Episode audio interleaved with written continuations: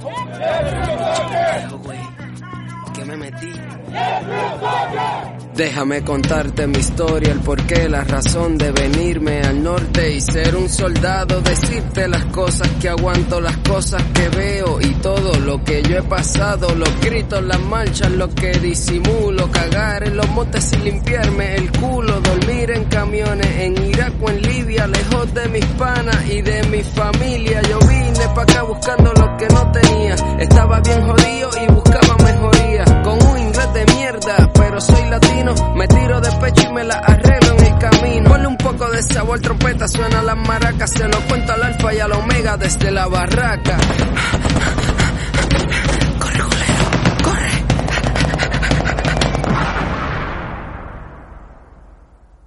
Bueno, mi gente, bienvenidos una vez más al podcast preferido de tu podcastero preferido desde la Barraca Pod. Y en este episodio de hoy hay tres cosas que lo hacen especial. La primera, es la primera entrevista telefónica que se hace en el podcast. Ya yo llevo más o menos una o dos semanas anunciando que ya definitivamente oficial voy a empezar a hacer las entrevistas telefónicas y esta es la primera. So, vamos a ver cómo nos va. La segunda cosa que hace este episodio especial es que es el primer, el invitado de hoy es el primer militar retirado que va a estar en el podcast porque los demás que ya había tenido eh, todavía siguen activos, pero este sería el primero retirado. O sea que ya vamos a hablar de experiencia de una persona que estuvo en el Army por cierto tiempo, ya sabremos cuánto, y ya está totalmente retirado del Army. Y la tercera cosa que hace este episodio especial es que esta persona que tengo aquí en FaceTime, eh, recuerdo hace, yo diría hace como un año casi, si no, si no es casi casi cerca del año, cuando esta persona me hizo el acercamiento en el, en el Twitter y me dijo, mira, cualquier cosa, si tú necesitas este, una historia, experiencia, esto, lo otro, estoy dispuesto. Y recuerdo que aquella vez le, escribí, mira, te voy a tener aquí en mi lista porque en algún futuro estoy pensando hacer llamadas telefónicas. Pues el momento llegó. Y el hombre le, le, le tiré al Twitter, se acordó, me dijo, seguro, vamos allá. Sí, aquí, aquí lo tenemos. Lo voy a dejar ahora hablar. Saludos, este, ¿cuál es tu nombre? ¿De dónde eres? ¿Qué edad tienes? Cuéntanos. Saludos, este, saludos a todos, a todos tu, tu, tu audiencia. Este, soy de San Germán, mi nombre es Xavier Lara Cuente, eh, nacido y criado aquí en San Germán.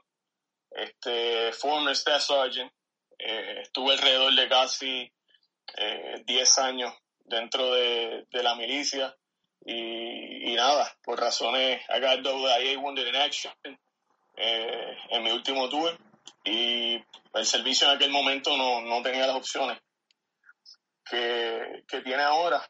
Eh, los médicos boards eran un poquito más fuertes, eran un poquito más exigentes. Eh, estuve en un programa que se llamaba Green to Gold y nada, eh, decidieron eh, retirarme. Y aquí estamos, aquí estamos, making the best out of the worst, uh, tratando de transferir mi, my, my, my skill sets from the army into civilian life and uh, so far it's, it's been it's been working. Uh, ha sido factible hasta el momento. La transición no ha sido fácil hasta el sol de hoy, pero eh, se puede. Ok, tremendo, tremendo saber eso. Eso era algo que desconocía totalmente. No tenía idea, no tenía idea de lo de Green to Gold tampoco. Que, que es un programa que, que, de hecho, en el episodio podemos hablar de eso un poquito, en algún momento. Este, pregunta, ¿y cuánto, llevas cuánto tiempo llevas ya retirado? Mira, el sistema me sacó en el 2009. 2009. Eh, so, desde el 2009, eh, el 2009 estuve cogiendo terapia, eh, estuve rehabilitando eh, de la pierna, de la espalda, eh, y como en el 2010 volví a, como quien dice, a recuperar un poquito de, de, de mis habilidades de movimiento y todo ese tipo de cosas. So, alrededor ya llevo casi, do the math, casi 10 Ajá. años Ajá. este, en esta transición eh, trabajo para una agencia federal Ok. este, que casualmente es parte de lo que de, de- de mi último desenlace como, como, como militar que es en veterano so eh, ha sido it's been quite of a journey eh, pero me lo he disfrutado todo con, con, sus altas y bajas. Me lo he disfrutado todo. He aprendido a, a hacer algo que nosotros eh, decimos en, en Ranger Battalion, improvise, adapt, and overcome. So, so, es algo que ha llevado conmigo y me ha servido de mucho. Eh, de igual forma, soy, soy coach. Uh, esos 10 años eh, conseguí un coach de baloncesto que, que me ayudó mucho en mi, adolescencia. Eh, es uno de los pilares de quien soy hoy, el señor este José Gaya. De igual forma, Eduardo Brin. Eduardo Brin jugó con los Atléticos de San Germán y este muy conocido en el ambiente deportivo aquí en Puerto Rico. Tuve esos dos mentores y me llevaron a ver el baloncesto escolar y de la escuela que, que jugué, que fue la Lola Rodríguez de Dios, pues hoy estoy dirigiéndola, llevo 10 años ahí con estos muchachos, dándole, más allá de lo que es el baloncesto, herramientas de vida. Ajá. Porque es lo que necesita estos muchachos. Ajá. ¿Son de edad de escuela superior? Escuela superior. Ok. ¿Y actualmente vive en San Germán? Hey, sí. Eh, una historia, eh, hacerla eh, larga, corta. Vivo en San Germán. Eh, casualmente, en el momento que compré esta casa, que, es donde estoy, tenía una novia, tenía una novia, y, yo la comprometí, y aquí el papá de ella, que de hecho veterano de Irak también. ¿Oh, sí? Este, me dijo, ¿pero dónde van a vivir? yo vine por el barrio porque donde, donde estoy, pues mis padres habían comprado casa cuando yo tenía como cuatro o cinco años. Vine a saludar a amistades y vi que la casa estaba en alquiler con opción a compra. So, en aquel momento dejé un power of attorney, bla, y la opcioné, me la aprobaron, pero no fue hasta el 2009 que yo vine a vivir esta casa. So, ok. Pues, I've been, I've been, I've been around for a little while. Ah, yo nací y me crié aquí en Puerto Rico. Mi inglés es, académico, eh, pretty much self-taught y la primera vez que yo cogí un avión fue para Basic Training. ¿Oh, sí? Ya, ya mismo vamos a hablar del Basic Training, ya mismo vamos a hablar de eso, que quiero escuchar, quiero escuchar esa historia. Y en algún momento eh, podemos hablar también, si, si se puede, sobre el porqué del medical discharge, qué fue lo que pasó, la situación. Ya mismo, ya mismo nos metemos por ahí. Este, ¿Cuándo entraste al Army? ¿Cuánto tiempo hiciste?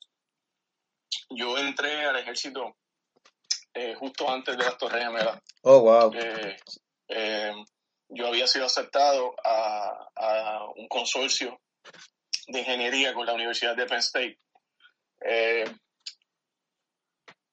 buscando, ¿verdad?, complacer lo que otros querían para mí, que yo fuera ingeniero y que sé yo, bla, bla, bla. tuve, hice un poquito fast track porque empecé a coger avanzada. Me aburrí del cálculo 1, cálculo 2, cálculo 3, los veranos, tratar de adelantar. y, y, la estación de reclutamiento estaba cerca de la universidad.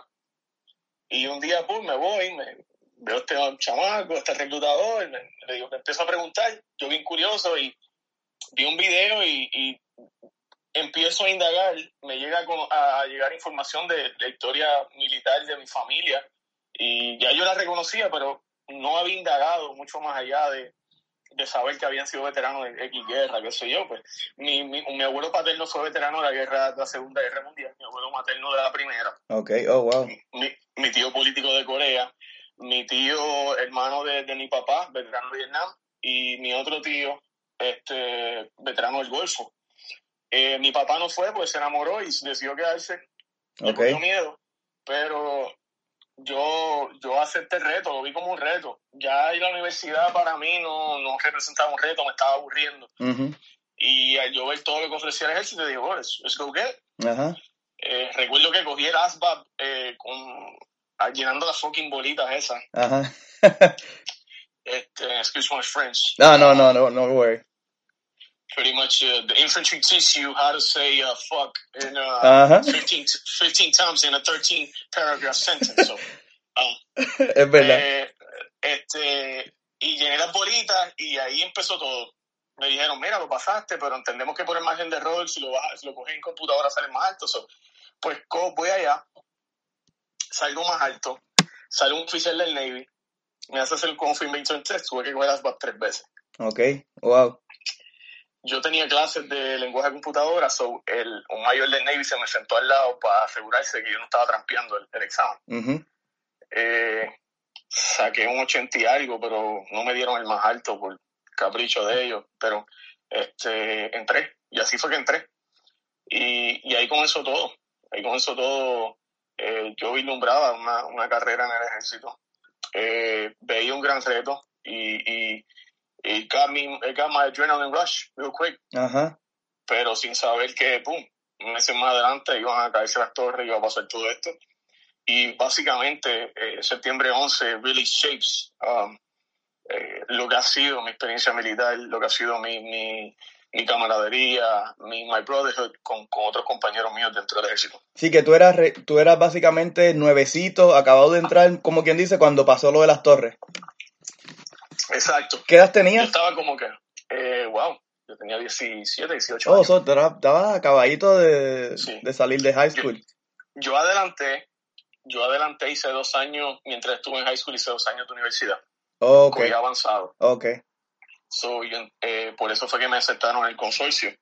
Básicamente yo estaba haciendo fast tracking porque yo quería, de cierto modo, ¿verdad?, retirarme joven. Ajá. Eh, en, en cierta parte lo he logrado, pero este, siempre tenía eso en mi mente. Y se me dio la oportunidad, ya, ya a, mí, a mis 15 años yo estaba cogiendo cursos universitarios. Oh, wow.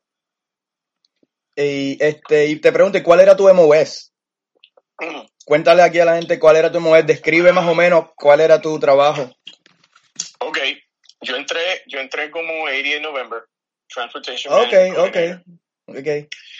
Este, luego de eso, eh, que sucede todo, yo veo cómo es la dinámica y yo digo, pues si yo voy a ser un infantero, mañana subo bien infantryman, ¿verdad? Este, so, me cambio, me cambio y en el cambio pido, pido Airborne y Aerosol. Pues eh, dentro voy a Benning, pido, este, cojo este Infantry School, ahí mismo hice Airborne en Benning, eh, voy a Campbell, hago Aerosol, regreso, veo este, este, este reclutador de, eh, de, de RIP, estaban haciendo un RIP eh, Ujú. assessment y los top 10 eh, PT Score los cogieron y los jalaron. los- yo estaba dentro de eso, ¿verdad? Modestia aparte. Y el tipo me dice, yo no sabía, o sea, siendo newbie, sí, sabía algo, qué sé yo, pero realmente no estaba tan entrado de eso. Y me dice, mira, son 62 días. Ok. Y yo dije, ah, 62 días, piece of cake, it. Pero eh, fueron 62 días que, que realmente se hicieron eternos. Eh, Duros. Te, te, te dan que pensar, te dan que pensar. Eh, they test you in every single way as you can even imagine. Y, pero te enseña, te Sí. enseña, te da, te da unas destrezas de sobrevivencia, eh, te diría yo que, que inimaginable. Tú, tú sales de ahí y apenas te reconoces Ajá. eh, lo que tu cuerpo es capaz de hacer, lo, lo que, Ujú. cómo responde a ciertas, ciertas eh, situaciones, cómo el training se vuelve segunda naturaleza Ujú. y una vez tú llegas a, a una situación de combate, the body really goes through the motions, tú sabes, eh, este, es bien impresionante, es algo que, que me tocó, me tomó un tiempo asimilar. Yo tuve, hice recycle en Mountain Face, tuve que hacer recycle en Mountain Face, Ok. pero no, no todo me salió bien. Eh, es una de las cosas que con otros otros compañeros Rangers últimamente hemos visto y como que tenemos la, la creencia que han bajado un poquito los estándares, pero bueno, no, no hemos estado ahí de nuevo no sabemos cómo se bate el cobre, porque pues nosotros básicamente eh, teníamos un sergeant major dentro de, de la academia que nos dijo, if you, if you didn't get recycled, you didn't make it. Eh, tú sabes, porque casi todo el mundo era un recycle en alguna fase, sea Mountain, Face Land, NAS, este, Guerrilla Warfare, eh, you name it. Eh, pero así fue una experiencia única y luego el resto fue historia, deployment tras deployment, regresar a Afganistán, Ok. regresar a Irak, Y ven acá, ¿y esos 62 días, fu- dónde fueron? Benning. En Benning, Benning. Terminas en, en Great Lakes, terminas los últimos días en Great Lakes, en Florida. Y fue una de las cosas porque cogí Airborne. Menos mal, porque si no, coger la guagua desde Georgia hasta Florida, hasta los grandes lagos. Y, y no es lo mismo brincar. Eh, los últimos, la última fase es Swamp, ¿verdad? En, en los, en los grandes lagos. Es Swamp Face, es operaciones anfibias. Oh, wow. Y, este, y tú brincas ahí. ¿Alguna experiencia que, que, san- Sanguijuela. alguna experiencia que siempre te, te, te haya, o sea, que sea- te haya marcado para siempre de esa escuela? Que tú siempre, que, que piensas en esa escuela, siempre recuerdas esa experiencia. Pues mira, el recycle. el recycle en Mountain Face, eh, este, cuando me dijeron que me iban a reciclar porque había fallado una de, las de las fases, pensé que me iban a sacar de la escuela y, y pensé que había fallado, pero el cadre me dijo, no, you gotta go through it again, you got another cycle behind you, you're gonna, you're gonna fall in with the cycle and finish up. So, eh, eso me chocó de, de, repente porque como que it caught me, out of, it caught me off guard un poquito. Ajá.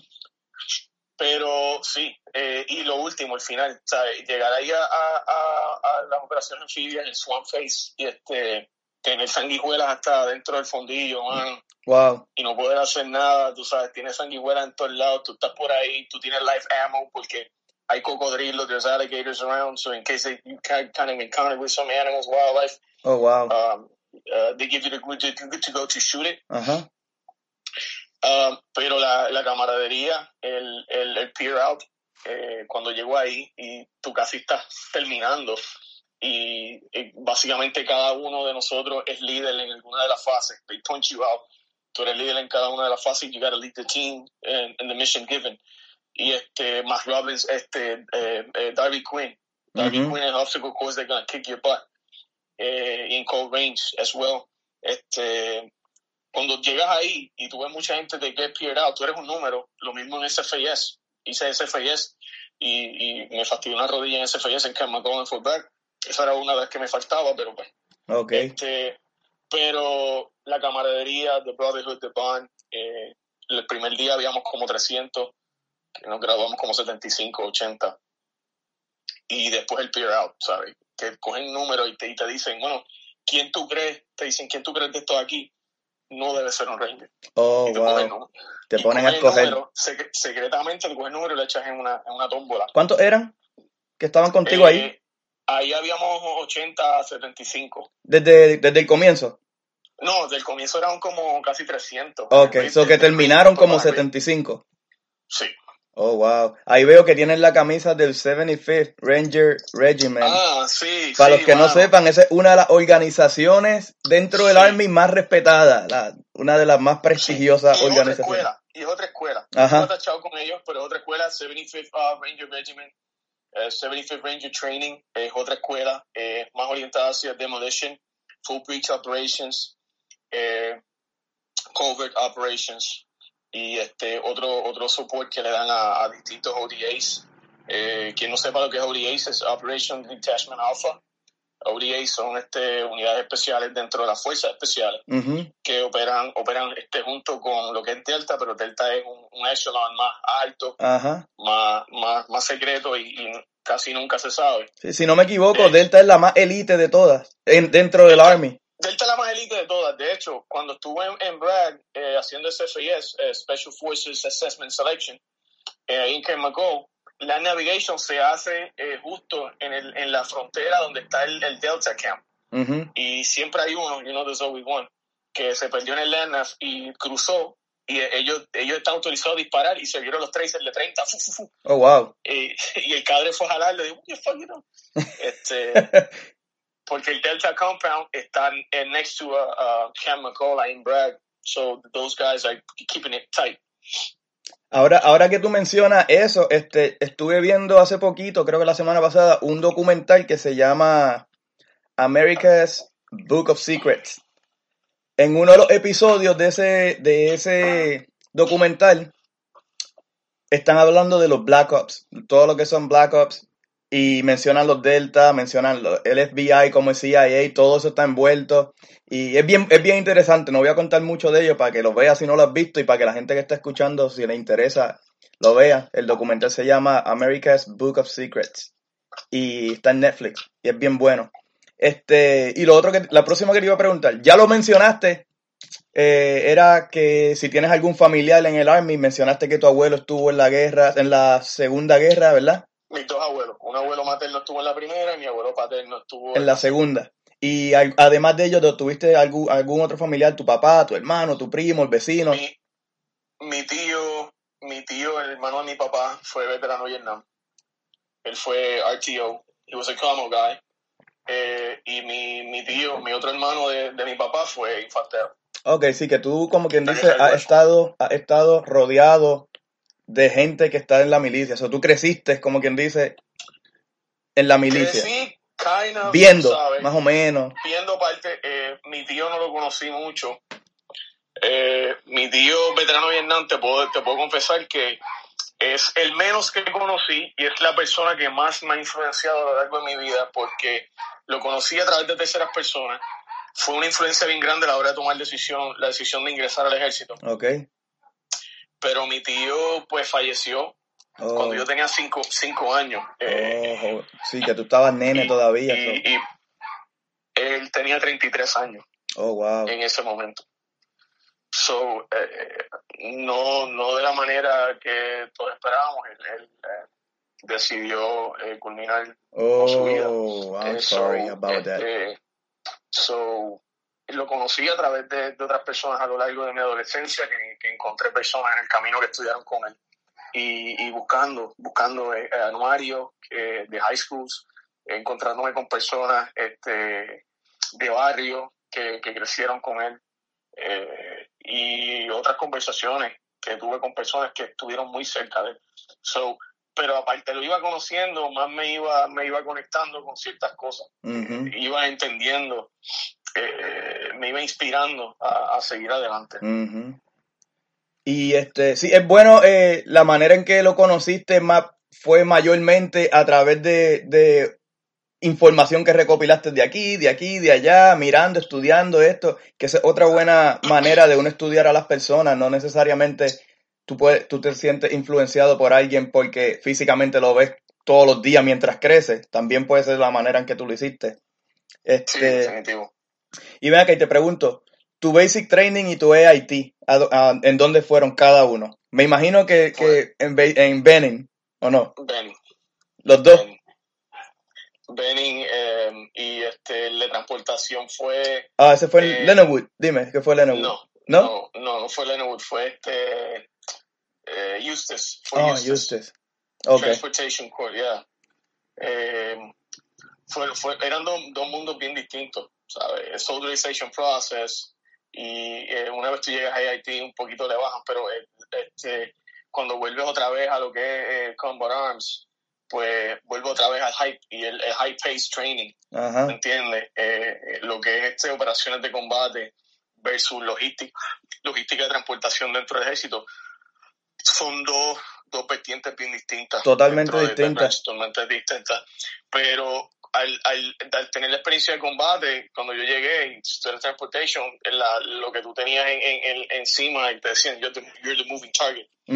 So, might as well, yo dije, if I'm going to come back, yo voy a, a- a llegar preparado, más preparado, yo necesito tener más recursos, tú sabes, porque de repente entendía yo que eh, me exponía demasiado dentro del deployment, dentro de la misión, y I wasn't trained for that, ¿sabes? Lo que te dice en ese momento, eh, esta, eh, esta guerra que ha sido bien longeva, que ha sido bien larga, he tenido, he tenido la oportunidad de ver eh, parte de su desarrollo, esos primeros cinco años, yo estuve ahí, la última vez que estuve en Irak fue en el 2006, Ok. este, eh, y, y- y vi desde el principio hasta casi cómo se, se fue desenvolviendo todos los cambios, eh, cómo afectó la política eh, pública de Estados Unidos tomando decisiones dentro de- de- del teatro de combate. Eh, hubo momentos que no sabíamos si teníamos suficientemente equipo, suficiente ammo, municiones, si nos iban a dar comida. de repente el Congreso no quería dar muchos fondos, querían cortar las operaciones, querían achicar, downsize las tropas. Y, y me imagino que igual forma tú has leído eh, y has visto eh, ciertas decisiones. Eh, genera- eh, por darte un ejemplo, General Mattis um, fue uno que estuvo en Fallujah en el 2003 Ujú. y, y empujó toda la ofensiva en Fallujah en el 2003. Después que él hace todo eso, se entra en Fallujah con los Marines, 3rd Battalion, 19, 19 Brigade, si no me equivoco, este, pierde casi 19 hombres los primeros 20 minutos que nosotros entramos en la ofensiva de Fallujah. Wow. Eh, cuando llegamos a- al norte de Ramadi eh, y le dicen a General, Mattis que tiene que hacer retreat porque lo que estaba saliendo en los medios no le estaba favoreciendo a Bush en aquel momento eh, en los números, en los polls. So, eso a él le supo, como quien dice, a mierda. Eh, that was a slap in the face. Because all after all the bloodshed, after all the effort that we did to push forward the operation, all the lives that were lost on that day during that uh, battle in Fallujah, I think it, it, it, wasn't it wasn't the right call. Tú sabes, mm -hmm. para mí para mí fue uno de, de los biggest disappointment eh, dentro de mi carrera y entender eso me, me tomó mucho tiempo. ¿Y esto fue 2003? 2003, okay. 2003 en Fallujah. Yo tuve, yo tuve la oportunidad de trabajar con él, lo conocí una vez en, yo, cuando yo estaba en Alemania, este, él iba a ir a visitar los headquarters de um, NATO en Bruselas. So, como yo estoy en transportación, nos escogieron a, una, a un cierto, a cierto personal, nos enviaron para Bruselas para, para hacerle escolta a él y a todo su, su staff. So, que pude, lo conocí, tengo una foto con él, un tipo súper humilde, súper buena gente, súper dado a, la, a, nosotros, nos saludó, habló con sí. nosotros, Sí. como si fuera otro igual que nosotros, normal. He's a, he's a soldier's person. Ah, He's a exactamente. He's a true guy. Y por eso exactamente. fue que, que cuando el presidente estaba, él iba a hacer lo mismo, que no iba a seguir su, su guidance, pues decidió renunciar. Exactamente. Porque that, that was going to be a second time. And él dijo, I'm not going to let this happen again to me. Ajá. So I'm, I'm not going to keep on pushing it. Sí, que él estuvo cuánto, más o menos, como un año, Eh, año y medio, sí. año y medio, ¿verdad? Con ahora con Sí. esta administración. Exacto. Sí, año y medio. Yo pensé que yo pensé que iba a ser los cuatro, me tomó de sorpresa el día No, que fue eso. sí, el día que lo renunció, sí. Este, y te pregunto, ya mismo vamos a seguir con el con el tema de los deployments. Eh, esa pregunta viene de- también ya mismo que vamos a hablar un poquito más específico de cuánto hiciste, a dónde fuiste y experiencia y eso. Este, antes de llegar ahí, que otra pregunta que te tengo por aquí.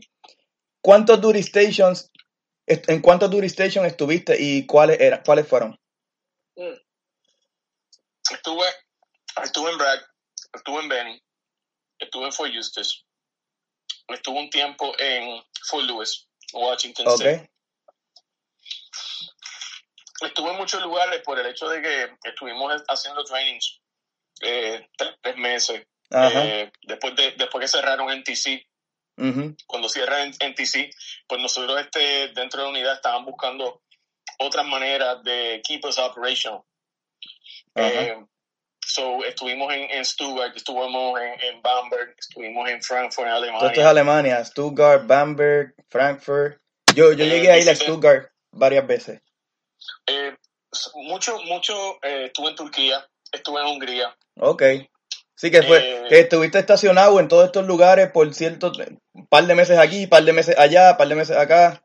Y por el hecho de que, de que NATO forces, uh, it was a joint um, uh, force that was uh, battling in Afghanistan and Iraq, um, que todo empezó con el Northern Alliance, cuando, cuando se llega a Afganistán, la Alianza del Norte, pues todas estas fuerzas, los, los, los, de, los rumanos, los franceses, los italianos, los españoles, pues we were, como que nos visitábamos. ¿Sabes? Ellos, nosotros íbamos allá, llegábamos acá, hacíamos unos brincos allá, brincábamos un rato con ellos de los aviones de ellos, paseábamos en los Pumas, que es como se llaman los helicópteros que ellos tienen.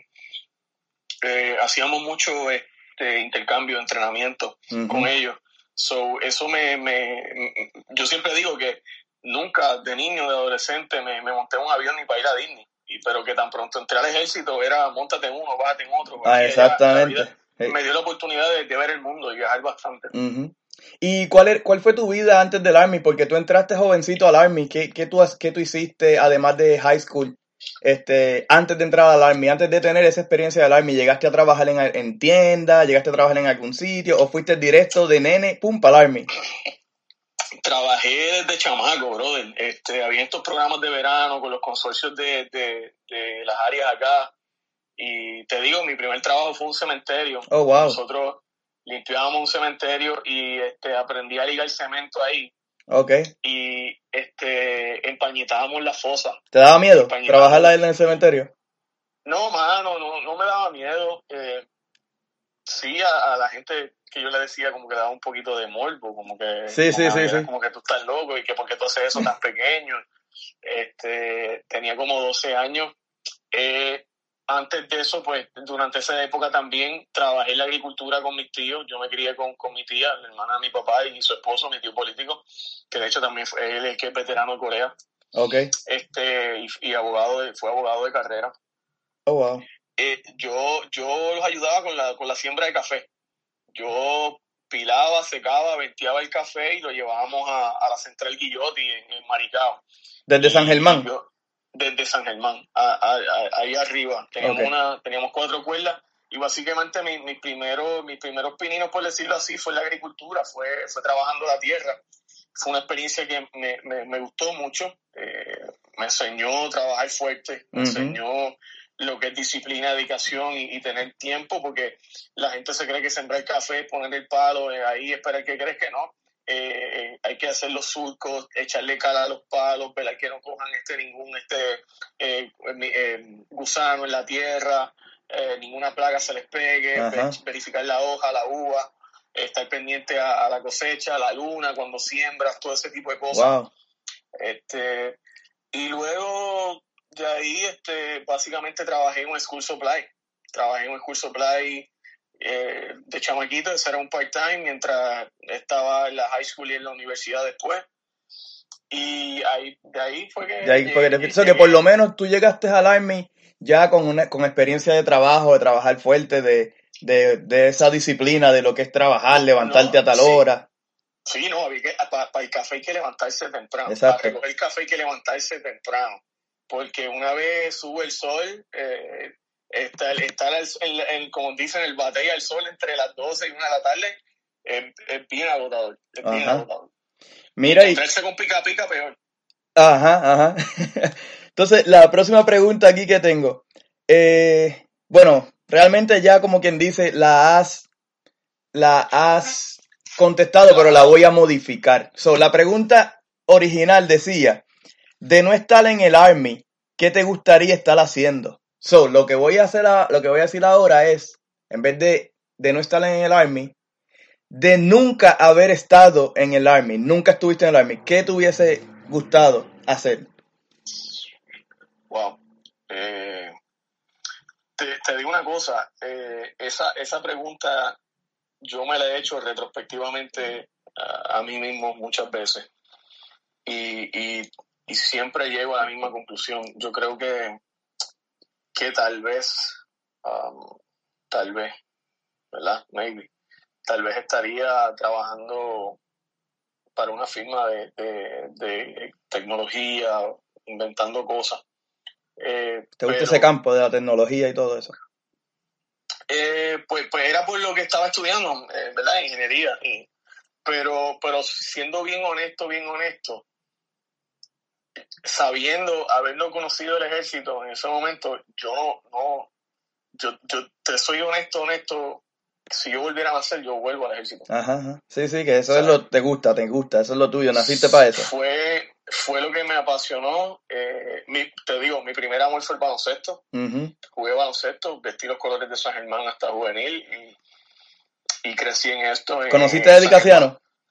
Edicaciano, claro que sí, claro que sí. Hasta los otros días estuve jugando con Nelson Quiñones. Nelson Quiñones juega máster con nosotros. Oh, wow. Este, mi vecino Javier Torres. Sí. Este, sí, eh, guerrillamos con ellos por ahí, vamos y jugamos tengo buenas amistades en el baloncesto. Bueno, lo único, pues no crecí mucho, mido 5 o 9. Ajá, yo eh, también, estamos iguales. en, los, en, los 90, en los 90 había que ese tipo alto, en los 90 había que, que estar por encima de 6 pies. Eh, este, tuve la, eh, jugué con Carlos Rivera, okay. eh, los colores con Carlitos Rivera. de esa camada, entiendo que, que de ahí salió Carlos, de ahí salió José Juan y, y, José Juan fue un fajón. José Juan este, siempre fue ese chamaco que siempre quiso dar la milla extra. Pero eh, ese fue mi primer amor, baloncesto. Una vez caigo al ejército, eh, yo dije, wow, o sea, la ética de trabajo, la disciplina, eso me, me, me enamoró, ¿sabes? Me enamoró más allá de, de, lo que pueda simbolizar este para otros eh, romantizar el patriotismo y todo ese tipo de cosas, es más bien, es más bien pertenecer a, algo que es even bigger, bigger than yourself, ¿sabes? Aportar a esa generación eh, que comenzó lo que fue el cambio del siglo XXI, porque el siglo XXI comienza con las Torres Gemelas. Eh, no me veo fuera del ejército si volvieran a ser. Si no estuviera en el ejército, creo que no, no, no estaría aquí. Ok, entiendo. Y te pregunto, ¿y cómo desde que entraste al Army, desde ese momento en que filmaste, cogiste el avión y te fuiste, cómo cambió tu vida? Bueno, grandemente. Eh, un jíbaro de campo se monta por primera vez en este avión, te un poquito de lo que es la famosa guagua aérea, la guagua aérea, la película. Eh, me fui con una, una guayaberita de la Gran Vía, un pantaloncito bien planchado, el reclutador no me orientó bien, me llevó unos zapatitos nuevos. me llevo unos zapatitos nuevos y entonces en MEPS me dan el paquete de los que se iban conmigo. Pues yo no sabía. Eh, en Atlanta me, meto en el aeropuerto de Atlanta y veo todos esos trenes subterráneos, ahí me pierdo, brother. Lo primero que hice fue llegar tarde a ver si tren. Oh, yo me perdí. Yo me perdí con todos los paquetes de los, de los, de los shippers. Ajá, ajá. Con toda la forma. Y este, so, y unos iban para Benning, otros iban para Leonard, otros iban para, para Jackson. O sea, nos separábamos en Atlanta para llegar a distintos este, trade up post. y I fucked, I fucked up since, from scratch. Con 18 años, solo en un aeropuerto, para algo, para algo militar. me acuerdo que me encontró un reclutador en el, lobby del aeropuerto de USO y me, ve con el, con el sobre y, y me dijo, hey, eh, entonces yo dije, yes, I need, I need your help. Y, cuando yo le dije, I've been out here for like four hours, and you're supposed to be in basic training. I was like, yes. And oh well, the, eh, he he told me in a sarcastic way. He said, "Drill sergeant's gonna be happy to know about you." so que desde ese momento ya tú empezaste, desde una vez te fuiste en ese avión, ya tu vida como que ya era, no, tú tenías no, que, que ser responsable de todos tus movimientos, tú, tú y solamente tú. Definitivamente, definitivamente. Este, y te pregunto, una costumbre que tú hayas dejado o que dejaste después que te metiste al Army o que empezaste a hacer después que te metiste al Army. Eh, una costumbre que yo haya dejado de hacer. Ajá, después que te metiste. Eh, yo creo que el uso de pantalla, brother. Ah, ¿sabes qué? Tú, tú que lo mencionas, yo también. Yo, yo tenía mis pantallitas y una vez yo entré al Army, no fue porque ellos me dijeron no lo puedes usar, es que simplemente como que dejé de usarla. Llegó, hubo como dos o tres veces en los seis años que, desde que entré, que la llegué a usar, dos o tres veces, pero no era como antes, que eso era, ah, tenía que tenerla puesta todo el tiempo. Dos o tres veces la llegué a usar y ahora mismo, a fecha de hoy, la última vez que la usé fue como en el 2000, estamos 2020, fue como en el 2016. No las he vuelto a usar. No tan solo eso, eh, no tan solo eso. Eh, empiezo a dejar de usarla, entonces me, regreso a, a, acá a Estados Unidos y yo coño, mira, me, me, volví a hacer un poquitito, entonces tenía que darme las pantallas de nuevo, pum, doy otro deployment. Y estando en Afganistán, eh, me acosté a dormir y me dejé los, los, los piercings. Ah. Y, y me, me, levanto al convoy briefing con un Sergeant Major con los, con los con las pantallas puestas, brother. y el Sergeant me miraba, el Sergeant me miraba.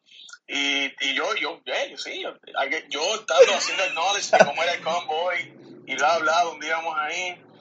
Y él me, él me dijo, y, y ah, Sergeant Major era Dre Sargent, tenía el pacho de Dre Sargent. Tras que era Sergeant Major, era Dre Sargent. Tras que era Major, Dre Sargent. Y Chacho cuando me dijo, one of these things is not like the other.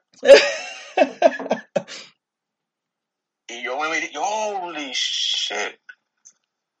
Eh, me dijo, y ahí fue que me dijo, me empezó a hablar de military bearing, 670-1, bla, bla, bla. So, yo dije, ah, shit, yo dije, I'm gonna be out here for a little while. Mm -hmm. no point in having them on. So, me las quité y como que yo dije, that was it, tú sabes. Luego regresé, eh, que también hice muchas otras cosas después que salí de la milicia. Estuve envuelto en la música. ¿Oh, sí? Y de ahí es que si tú miras mi username en Twitter, que es Malbocious, Ajá. Eh, estuve envuelto en la música, eh, conocí a Elio, el mago de O. ¿Oh, sí? Este, llegué a grabar en, en, en From Music, conocí a Jay Álvarez, conocí oh, wow. a Almata, conocí a Ñeo. ¿Cuánto tiempo estuviste envuelto en la música? Eh, mira, la última vez que, que publiqué un tema creo que fue alrededor del 2014, hice un video en el 2012. ¿Oh, sí? empecé, si tú buscas por ahí en YouTube, busca Malvo de New Face. Lo voy a buscar, dame hombre, Este- déjame anotar eso, espérate, espérate. Este, ¿Cómo es? ¿Cómo en YouTube? ¿Cómo?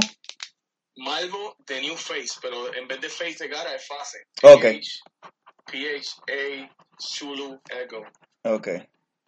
Malvo Este- de New Face. Lo voy a buscar en YouTube cuando terminemos esto. Sí. Para ver, no, no sabía, no tenía idea de, de, No, no. de esto. eh, fue algo que me ayudó grandemente eh, en mi transición eh, de asimilar muchas cosas y expresar otras muchas otras cosas que desde pequeño pues eh, llevaba adentro porque siempre me gustaba escribir, siempre Ujú. de pequeño escribía, pero eran poemas, versos, tonterías.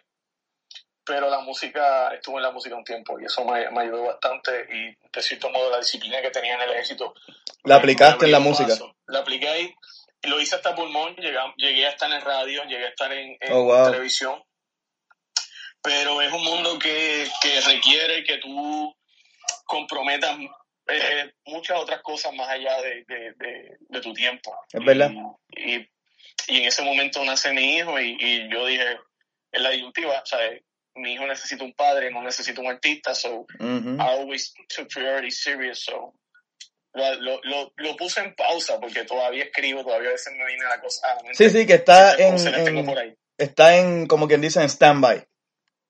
Sí, pero si algún día, ya, ya yo tengo 37 años ¿Ok? y pues no es la imagen que buscan las disqueras, lo que quieren son bonitillos, la música no es lo que hoy día lo que yo creo que debería ser. Eh, hay muy, muy mal gusto en cuanto a lírica y muchas otras cosas. so, y lo que, lo que la gente está comprando, pues no es lo que yo ofrezco. o sea, Exacto, yo, ofrezco exacto. algo más, más depurado, más elaborado.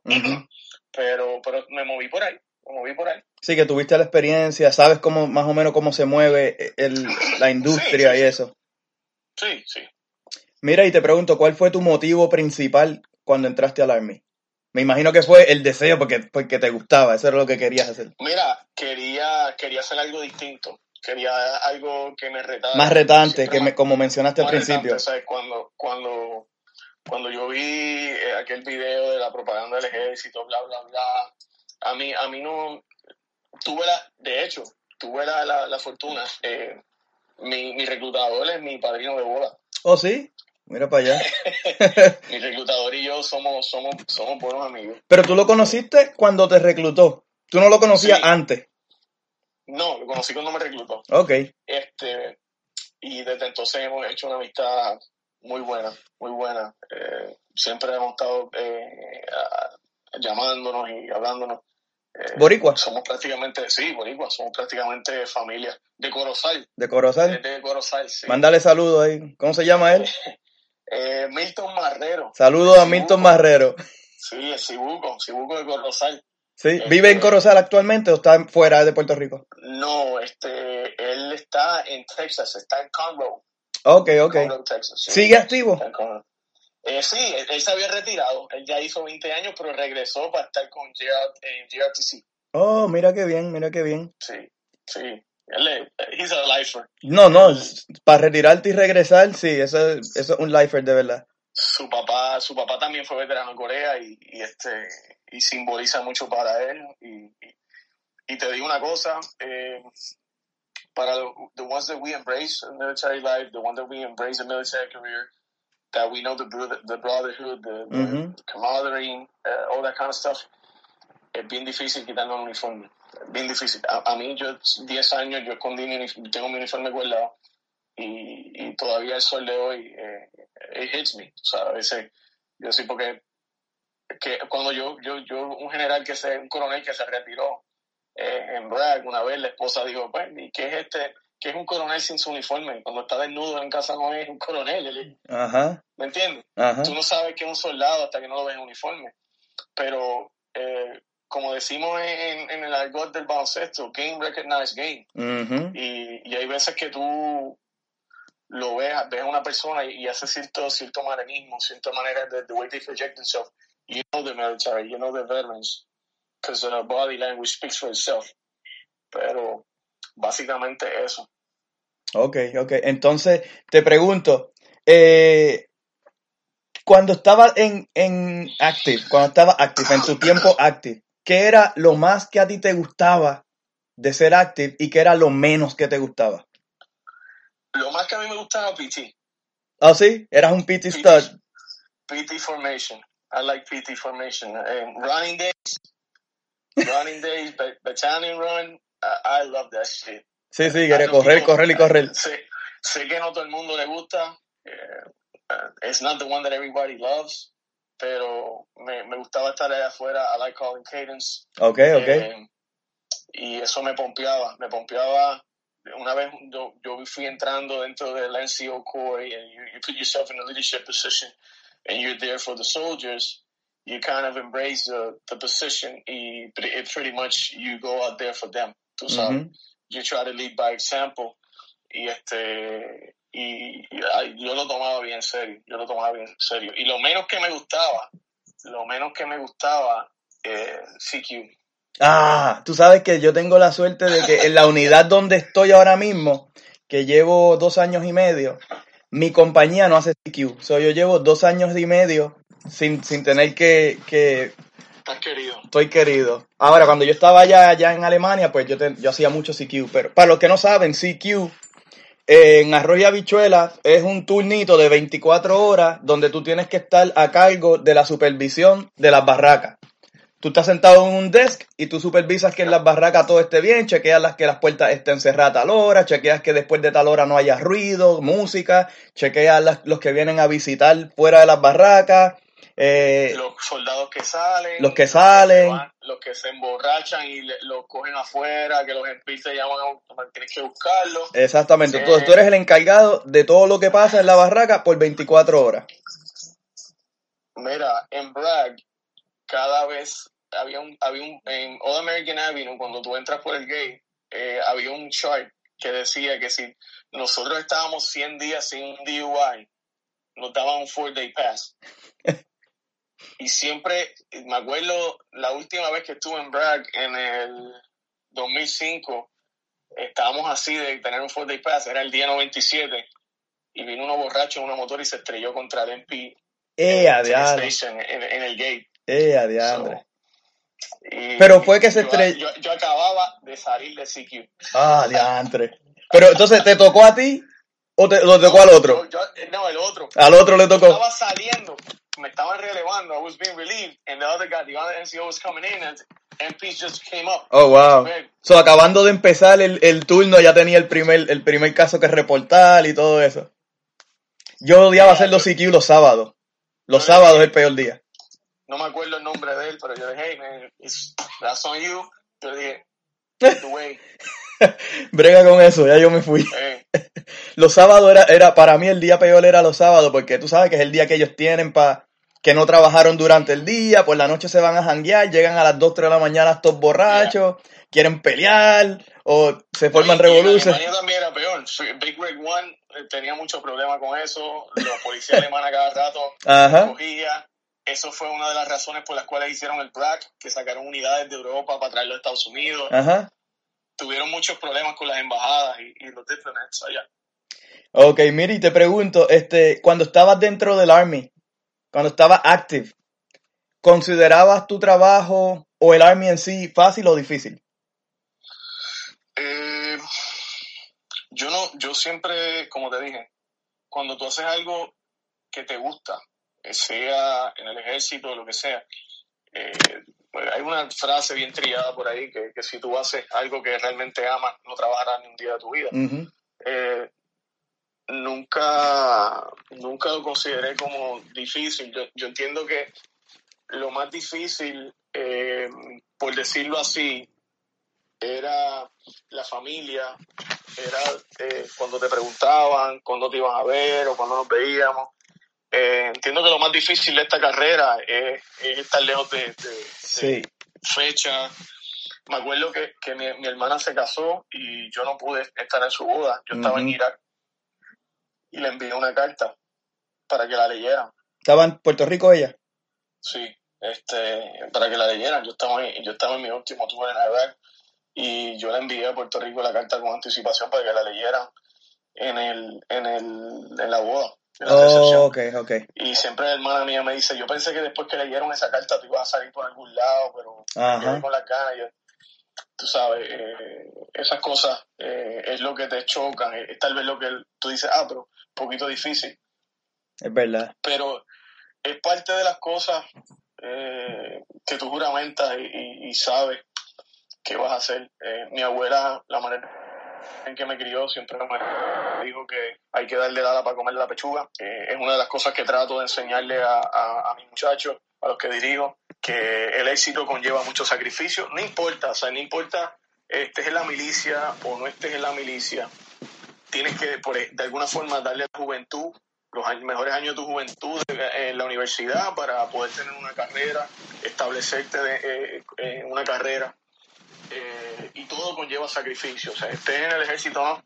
Y, y, eso es una de las cosas que me llama la atención de lo, de, lo que tú estás haciendo con este podcast, porque como te mencioné, eh, te había dicho antes, eh, creo que le da una perspectiva distinta a los que nos ven de afuera, que dentro de, de, que no hay diferencia de quién o cómo somos a veces entre quien está allá y quien está acá. Exacto. Eh, una de las analogías que estoy, ¿verdad? Y le tengo mucho respeto en, este momento de la pandemia.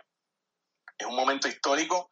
Eh, los médicos, las enfermeras, eh, eso, eso, eso, eso, primera línea de defensa, salubristas, que de repente yo veo que people embrace that, de que, mira, felicitémonos, vamos a felicitar a, a los, a los doctores porque están ahí fajados 12 horas, 18 horas, las enfermeras que están ahí fajadas porque están exponiendo sus vidas y, y no disrespect, tú sabes, pero me acuerdo que yo llegué en Puerto Rico en 2003 con un capitán de los míos y, y los de la FUPI nos recibieron a, a, palos y a puños. Oh, wow. Nos escupieron y nosotros nos bajamos ahí a pelear con esta gente, pero no nos ven de esa forma a nosotros. Dice, no era de en Atlanta nos paraban en Atlanta el aeropuerto al principio paraba y tenía un gate solamente para nosotros. y, me acuerdo que esa es una de las primeras experiencias más gratificantes que tuve, que el aeropuerto se detenía para recibirnos a nosotros cuando llegábamos. Y todo el aeropuerto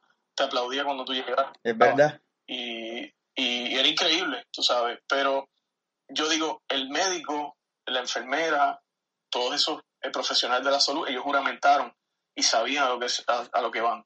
Ellos van a tratar, eh, son la primera línea de defensa en caso de que esto ocurra y tienen que exponer sus vidas, por ende. De igual forma el soldado, el soldado juramenta y sabe que va a exponer su vida, pero que de cierto modo a veces nosotros no recibimos ese respeto. Es verdad. Como militares nos ven bien distintos y, y entiendo que falta educación.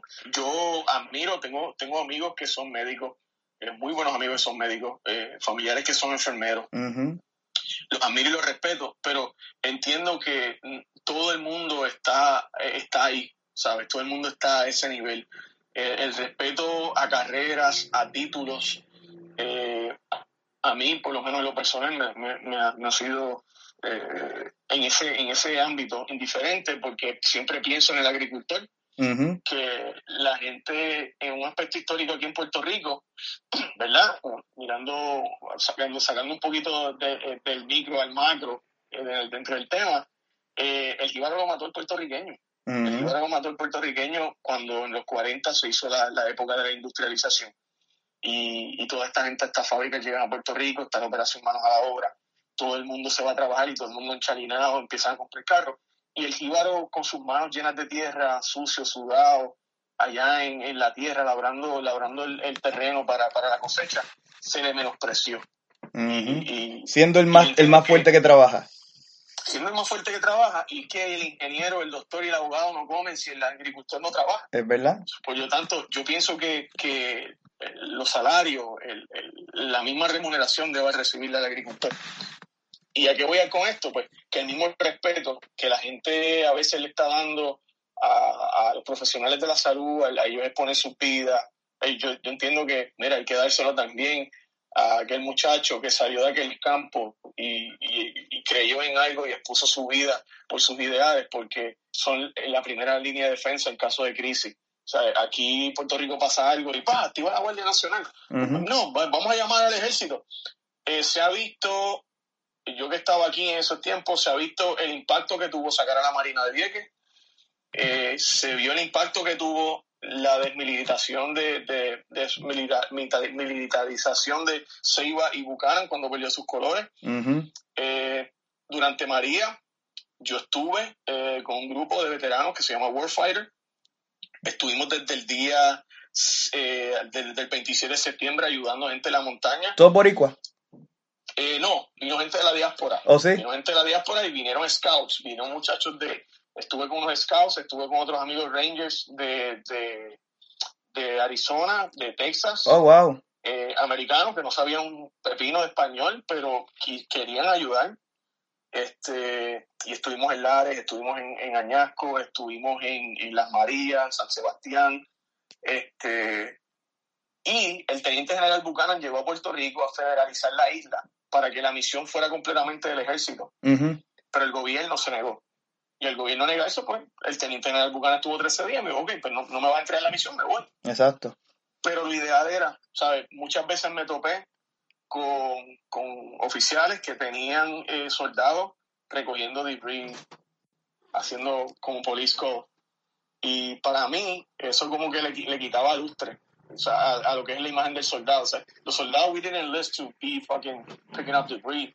Eh, tú sabes. Eh, yo le, le dije, siempre me presentaba, mira, yo soy fulano de tal, bla, bla. Stand up for your soldiers.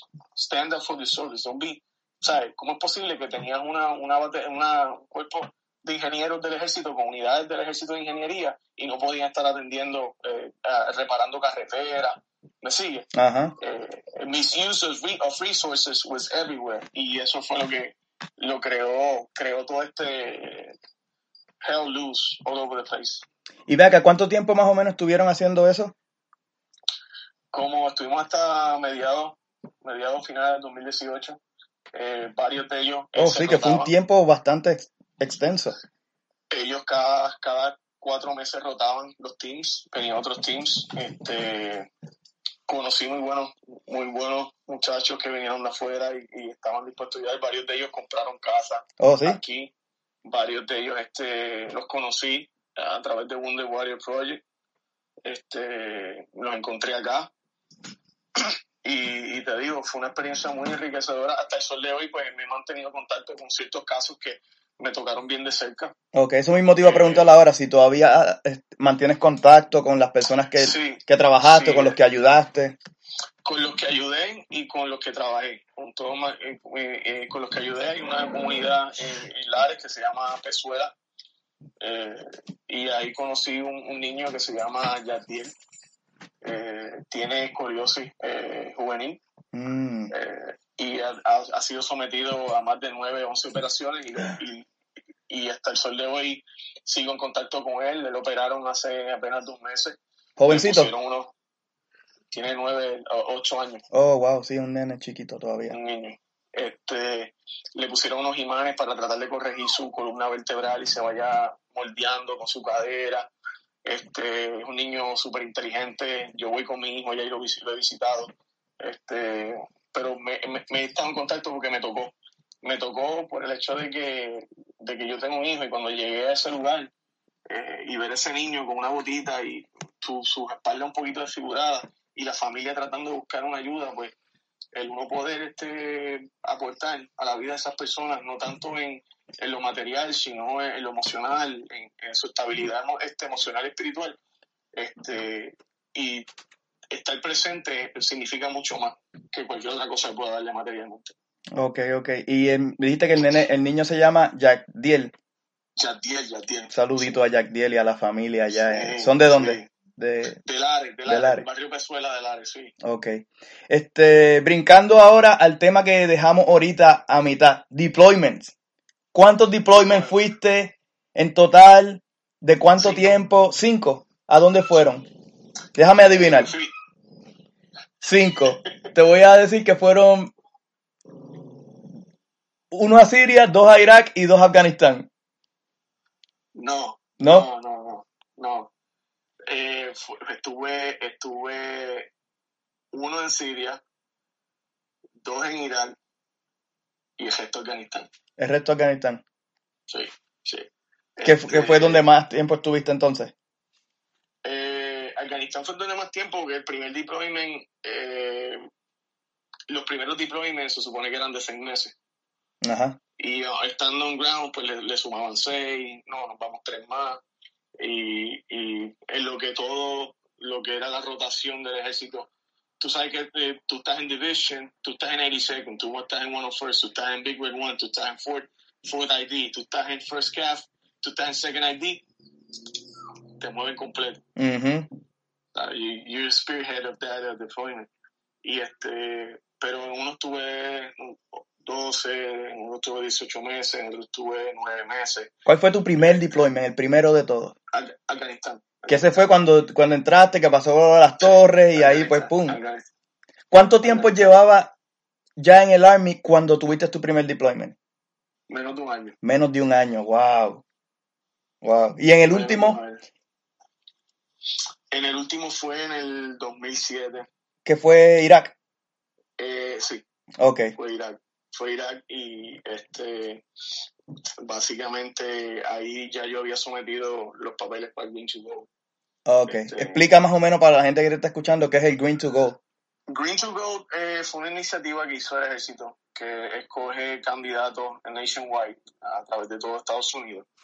En aquel momento se escogían cuatro a nivel de Estados Unidos, solamente se otorgaban cuatro scholarships eh, para ir a, a ser parte de, de la ROTC dentro de alguna universidad, terminar un grado y convertirte en oficial, tener una comisión directa como segundo teniente. Tú pasabas de ser NCO, no commissioner officer, Ujú, ser sargento, te convertías en, en segundo teniente. ujú. Pero solamente escogían cuatro, nada. Yo sometí el paquete y yo dije, wow, got, I got my credentials, pero no lo hice por, por ver qué pasaba. Y estando en Irak me entero, me llega el email que había sido seleccionado. Y, y como era algo que ellos entendían que era esencial, pues me sacan de Irak. They pull me out Ok. de la misión de Irak. Pero en Irak estuve ahí en MSR Tampa, en Taji, estuve en Fallujah, estuve en Baghdad, estuve en Anaconda. Sí, que tú sabes, conoces bastante del área, de esa área de allá, del Middle East. Sí, en Siria estuvimos en la frontera con Jordania, entonces también en Afganistán estuvimos con la frontera de Pakistán, que fue en Jalalabad. Ok. Eh, de hecho, el last, the, the last hit de Bin Laden fuimos nosotros en el 2004 y Pakistán nos negó el espacio aéreo, entre, eh, nos negó entrar el- el- a, a través del espacio aéreo a Pakistán.